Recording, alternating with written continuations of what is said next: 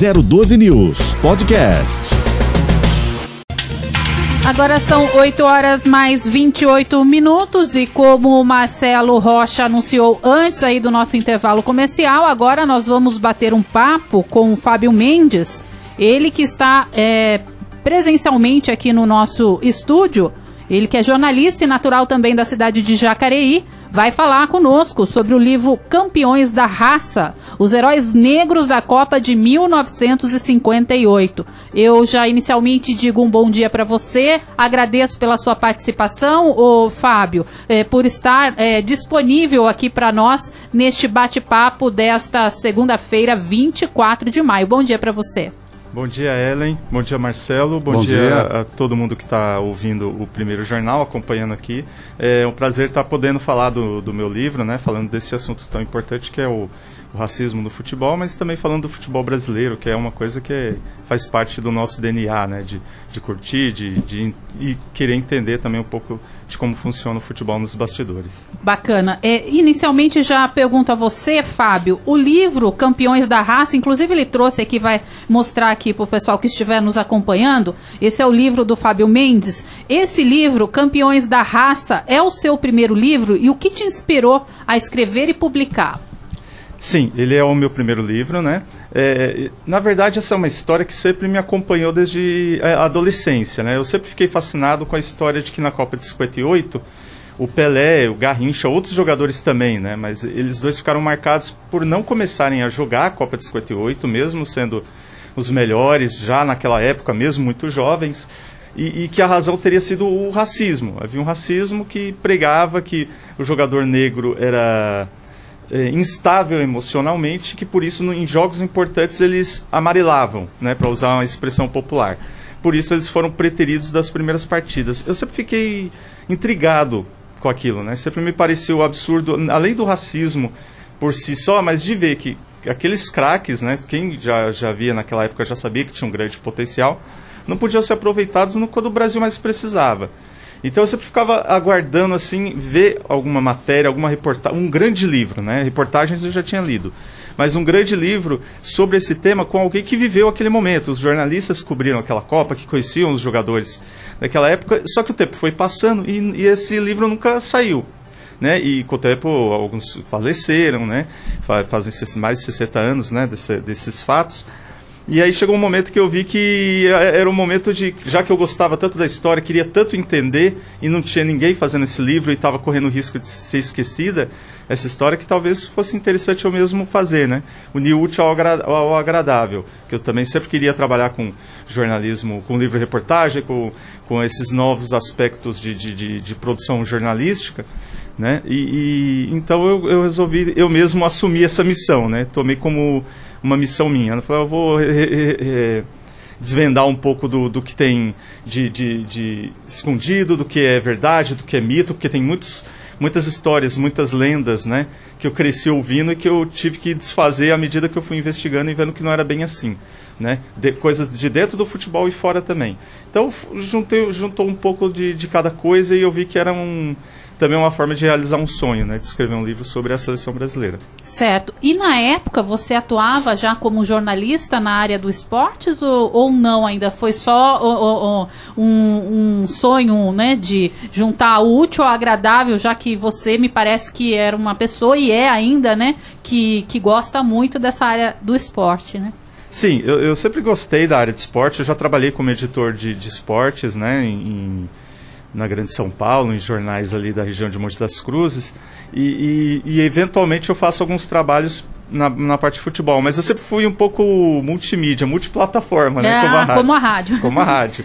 É, então eu, eu, eu, faço trabalhos de, de para assessoria de imprensa, para jornalismo de notícias também, e música, cultura, turismo, política e esporte. Então eu, eu faço um pouco de tudo. Só que na, nessa época que eu estava fazendo o livro, eu não estava trabalhando mais com esporte. Foi mais, inclusive, uma oportunidade mesmo. Entendi. Né? É, eu já fazia algum tempo que eu não fazia nada de esporte. E, e, eu queria muito fazer o livro, queria me manter dentro desse universo, né, mais conectado, voltar a fazer, né, que, que há alguns anos que eu não, não fazia. Então, e, e, e, o livro, e eu sempre queria trabalhar com um livro reportagem, fazer uma grande reportagem na forma de livro E, e foi mesmo juntando útil ao agradável. Foi um momento que eu estava eu tava trabalhando mais com, com é, plataforma digital mesmo, marketing digital, e, e aí eu dei um tempinho para fazer um pouco do que eu fazia antes, que era repor grandes reportagens. Bacana. Eu vou passar aqui para o Marcelo, né, meu colega de bancada, que ele também tem algumas perguntas para você, Fábio. É, esse tema, primeiro de tudo, que é um tema espetacular, né? O nicho que você encontrou, de, porque realmente, eu estou tentando lembrar aqui algum, alguns livros que pudessem ter comentado sobre esse tema tão difícil e não, não, consigo lembrar. Então, o seu livro é um livro que vale muito a pena você, amigo ouvinte, amigo internauta, buscar para você que é amante do futebol. Qual é a editora do livro? Desculpa. Editora Shuriken. É, Shuriken. Na, Shuriken, isso. É, na verdade é um trabalho, um lançamento independente, né? Uhum. Esse selo é, é, de um grande amigo meu, um jornalista, também biógrafo, né? O Gilberto Yoshinaga. É, e, e ele foi um, um, parceiro, né? Foi uma pessoa que me ajudou nas dicas. Como ele já tinha lançado alguns livros, ele tem a editora dele, ele, ele me deu algumas, alguns toques de, de que fazer, de, de como registrar o livro, de como né, buscar essa parte mais burocrática mesmo. Né? E aí eu lancei, inclusive eu solicitei ele, ah, então já que você está me ajudando, vamos lançar aí com a sua, com a sua marca, né? com o seu uhum. selo.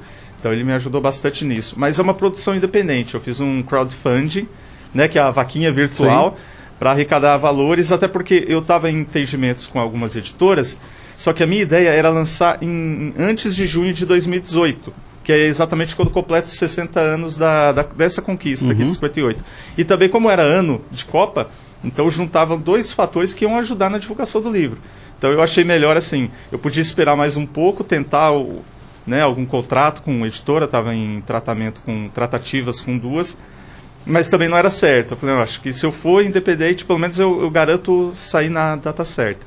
E foi o que aconteceu. Então é uma produção independente também. Então foi uma correria dupla aí. Totalmente independente duas vezes, né? Agora, é, a presença dos atletas negros, desde que o futebol começou no, no, no país, foi muito difícil. Era um esporte elitista, né? Uhum. Que veio com no Brasil, junto, chegou no Brasil juntamente com o rugby, né? Exatamente. Né? O rugby também era utilizado, era jogado até hoje, uh, uh, mas principalmente no começo era jogado mais por universitários, eh, grandes universidades, bem elitista mesmo.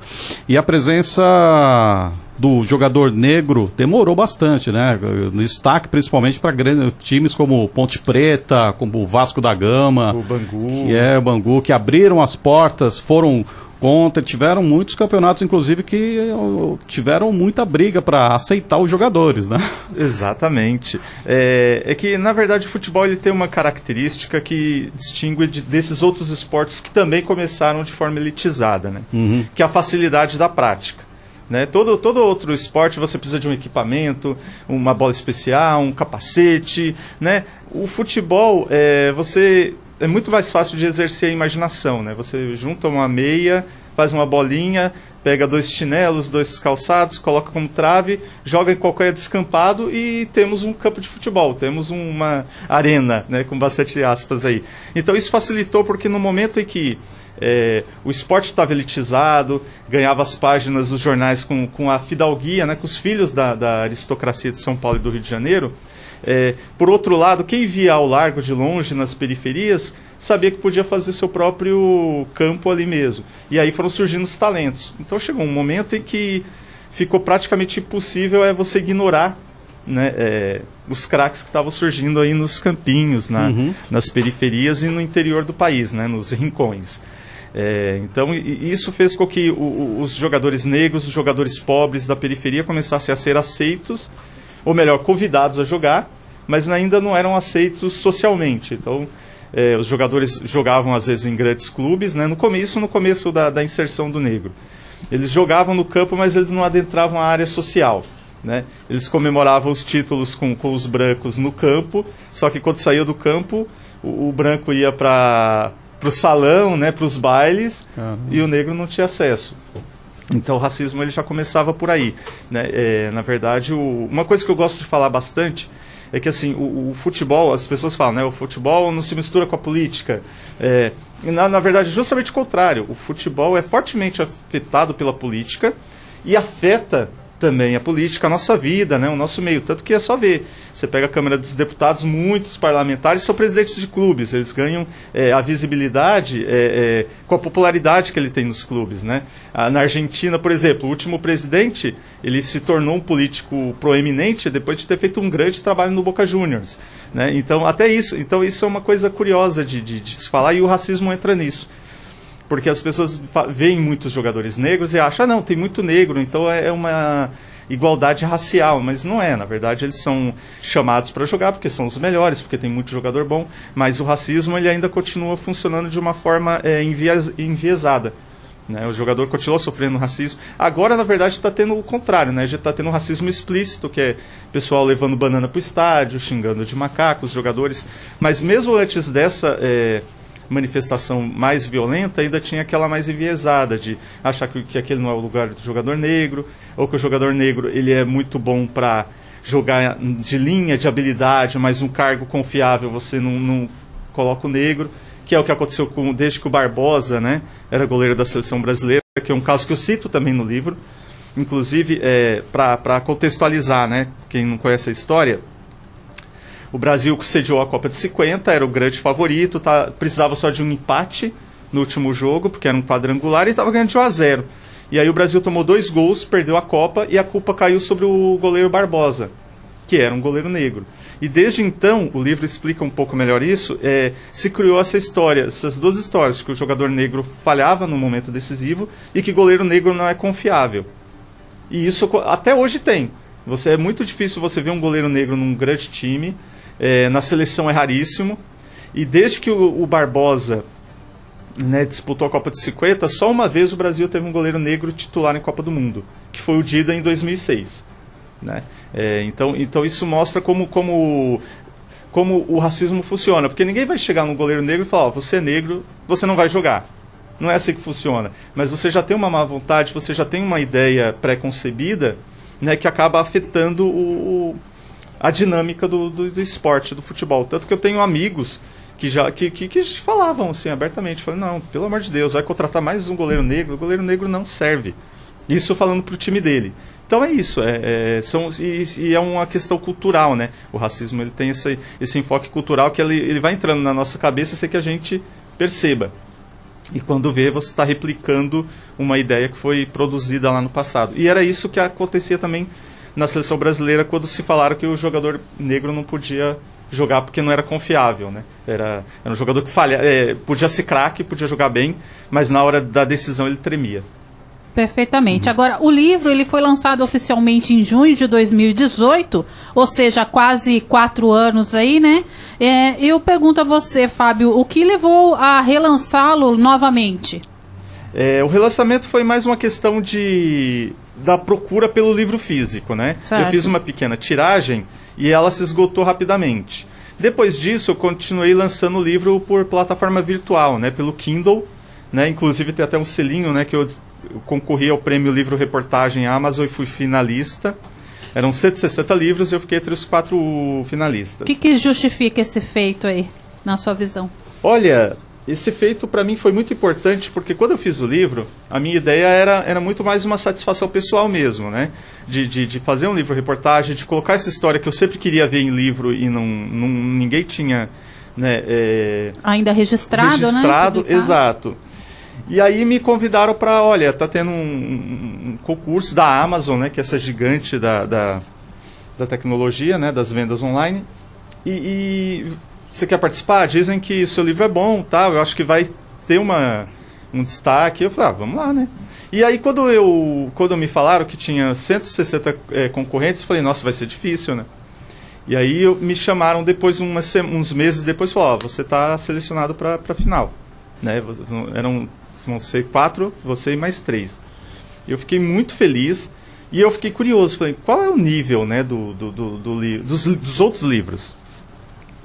E, e, eu vi os outros finalistas, eram livros fantásticos. Todos voltados para a área de esporte ou não? Não, não. É, livro reportagens, então tinha de tudo. Hum. Um, um, dos finalistas era um, um, jornalista da Folha do Rio, que se infiltrou na polícia, tipo, ele foi é, é, recruta da Polícia Militar do Rio de Janeiro e mostrou como funciona lá dentro.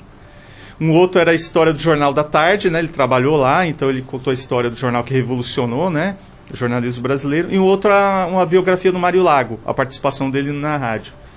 Né? E, e tinha também uma categoria de estudante, né? uns TCCs que viraram livros. Uhum. E o que ganhou era um que fez um registro da Guerra das Malvinas, de todos os mortos que estavam sem identificação. Então, assim, trabalhos de vulto, de grande qualidade. Então, eu fiquei feliz por isso, porque eu vi que eu estava em excelente companhia. E então aí você resolveu relançá-lo novamente, né? Exatamente, é, exatamente. Houve uma, uma demanda, né? Mais gente pedindo o livro. E, e, por isso que eu tinha falado do, do Kindle, né? Eu lancei o livro digitalmente, falei, não, já esgotou uma tiragem, eu vou continuar lançando digital. Mas muita gente ainda quer o livro físico. Eu muito... sou um apaixonado por livro físico, né? É... O meu filho fala, pai, usa um Kindle. Eu falo, filho, eu gosto disso, gosto do papel, gosto de ler, levar, sabe? Eu... Acompanhar, o livro Exatamente. é um companheiro. É... E, não, e realmente, eu já imaginava que ia ter essa, essa, essa, essa procura, reação, né? essa uhum. procura. Mas eu fiquei espantado, porque toda vez eu falava, ó, oh, gente, ó, vai lá no, na, na Amazon, entra no Kindle, tem, tem, dá pra quem não tem o, o livro, aquele, né, o, o, o aparelho, você pode baixar no tablet, no celular, você consegue ler. Aí todo mundo, não, não, mas é, eu não gosto de ler no celular, eu não gosto, eu gosto do livro físico, eu gosto, né? É, é muito parecido com essa onda do vinil também. Estou fazendo uma uhum, digressão, né? Exatamente. Mas você pode baixar todas as músicas que você quer no celular, no, no aparelho, mas o pessoal quer pegar o vinil, aquela coisa de abrir o plástico, aquela experiência sensorial mesmo, né? Exatamente. E com o livro é bem parecido. Então teve muita gente falando, não, não, se você imprimir o livro, se você tiver outro livro, eu compro. Se eu tiver, eu compro. E aí eu comecei a ver que eu, que eu ia ter uma, uma demanda boa é, relançando. Então aí foi, foi quando eu fiz. Falei, não, vou, vou relançar o livro novamente, vou fazer mais alguma uma tiragem um pouco maior e vou, e vou divulgar novamente. E tanto que a primeira, os primeiros livros que chegaram, em uma semana já foram. Porque realmente já tinha uma, uma, uhum. uma demanda reprimida pelo livro físico. Sendo que desde que eu lancei o livro, é, no final de em 2018, eu acho que uns quatro meses depois eu já disponibilizei em, em, virtual. Vende bastante, às vezes cita lá entre os mais vendidos desse segmento, mas não tem a, o interesse que tem pelo livro físico. É curioso. Agora, uh, uma coisa bacana é que o prefácio do livro ele foi escrito aí pelo Mauro Betting, que levou você a convidá-lo para é, contribuir assim? A gente sabe que o Mauro ele é uma grande referência nacional aí dentro do esporte, né? Exato. Mas como que foi essa, esse convite? Bom, esse convite na verdade foi bem inusitado, né? Eu eu estava procurando as pessoas, né? Eu comecei a pensar em nomes que seriam interessantes e, e logo o Mauro Betti me veio na mente por vários motivos. Primeiro porque ele é um dos jornalistas mais é, é, reconhecidos do país, né, mais prestigiosos. E segundo, porque ele está muito inserido no mercado editorial. É um cara que tem escrito muitos livros, é, tanto solo quanto parceria, né? Então ele tem feito muitos livros sobre o, o Palmeiras, né? Que é o time dele. Uh, meu time também, né? Infelizmente uhum. eu tô, tô, com a cabeça inchada depois da derrota de ontem. É, e, e, então ele tem feito muito trabalho sobre seleção brasileira, trabalhos de pesquisa né, de, de, da história, não, não só falando do que acontece hoje, mas também do, do, do passado do, do, do, futebol brasileiro. Então é um cara que ornava né, com, com a proposta do livro. E aí eu convidei o Mauro, ele topou, ele eu mandei o, o livro para ele, né, um, um, PDF, ele, ele foi cobrir uma final de Champions e falou, ó, vou, vou pegar o avião acompanhado de Pelé, Garrincha e companhia. E aí passou um tempo, ele curiosamente eu esperando um e-mail, né? Olha, tá aqui o prefácio. Ele me mandou pro WhatsApp, né? Essas loucuras do um, um prefácio inteiro, ipsis literis do livro. A tecnologia hoje favorece também, né? uhum. né? Favorece, favorece. Eu tava caminhando assim tranquilamente, falando, ah, e agora? Será que ele vai. Vou, vou para casa ver depois o e-mail. Não tinha nem baixado o aplicativo de e-mail no meu celular e tal.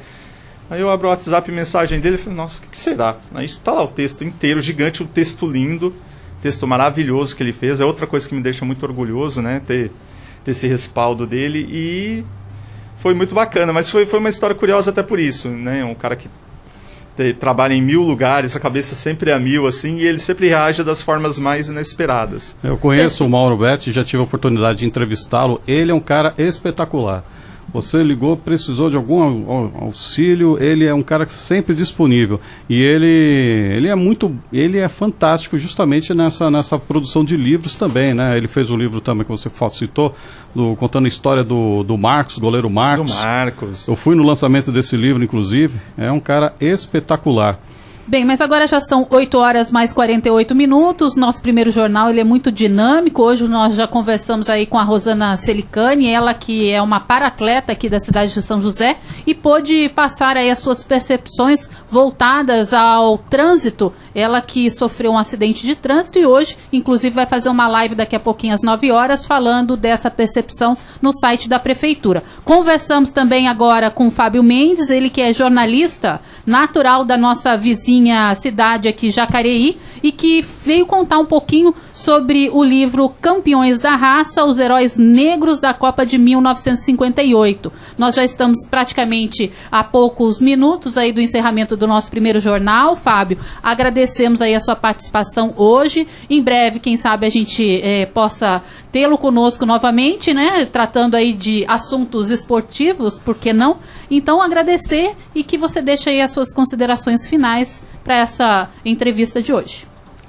Bom, antes de mais nada, quero agradecer mais uma vez pelo convite. Né? Eu fico sempre muito feliz de falar. Eu faço questão de falar sempre nas entrevistas que eu dou que é, o, essa história é uma história que precisa ganhar um pouco mais de espaço, precisa ser melhor compreendida. Eu acho que ela ajuda a entender o futebol e o Brasil de uma forma geral.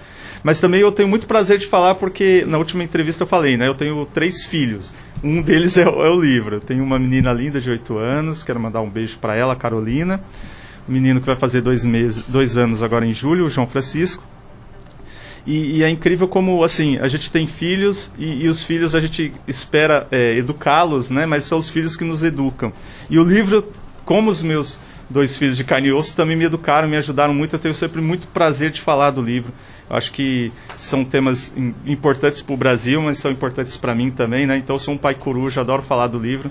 Então, sempre que eu sou chamado a falar dele, eu sou, eu agradeço, fico muito feliz. Um abraço para todo mundo aí que está acompanhando, uma ótima semana. 012 News Podcast.